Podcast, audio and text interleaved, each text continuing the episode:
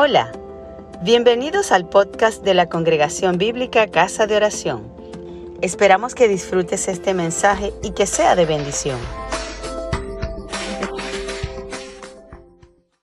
Vamos entonces, mis amados, a entrar en la palabra del Señor brevemente en la segunda carta de Pablo a los Corintios, capítulo 10, versículos 1 al 8. Segunda Corintios 10, del 1 al 8.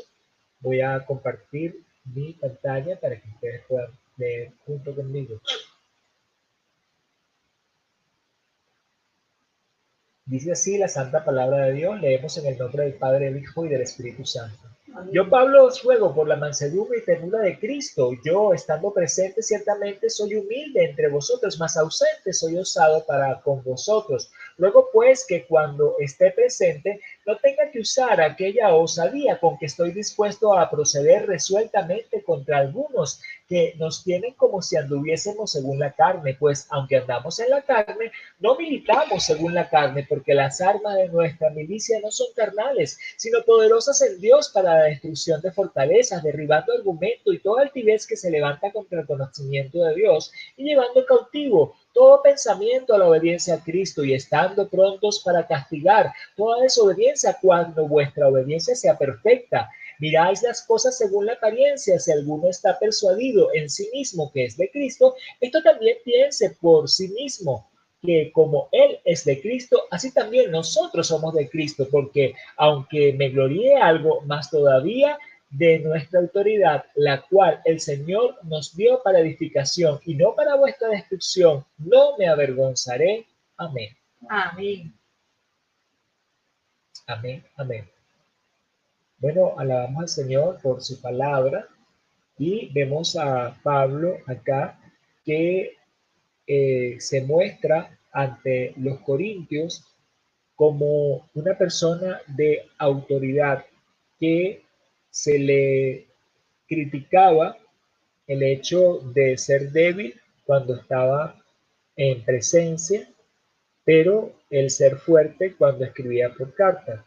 Y bueno, es natural, es difícil eh, cuando uno está presente el poder usar de dureza, porque más que todo, estando en la familia de la fe, lo que le mueve a uno es el amor de Cristo. Y eso es lo que estaba moviendo a Pablo, el amor de Cristo, aunque tenía que corregir a los hermanos, eh, prefería entonces hacerlo por cartas en vez de hacerlo de forma ruda. tenemos nosotros que entender que es necesario que haya correcciones, pero que cuando nosotros tenemos que aplicar una corrección, hacerlo también con la misma mansedumbre y ternura de Cristo Jesús, no exacerbarnos, no ensañarnos, sino eh, poner siempre esa mansedumbre que viene del Señor y no pretender hacerlo en la carne. Dice que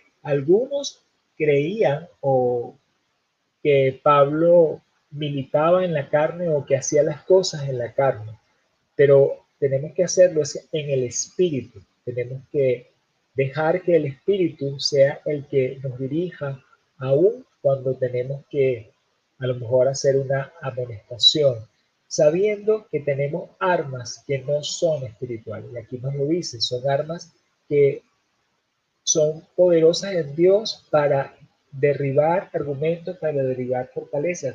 Y esas armas que son poderosas en Dios no se refiere a la contienda, no se refiere a la contraargumentación. Muchas veces lo que queremos es estar contendiendo o dando eh, argumentos contra argumentos como una disputa. Esas armas son espirituales, es decir, es mediante el poder del Espíritu Santo a través de nosotros que se derriba esa fortaleza.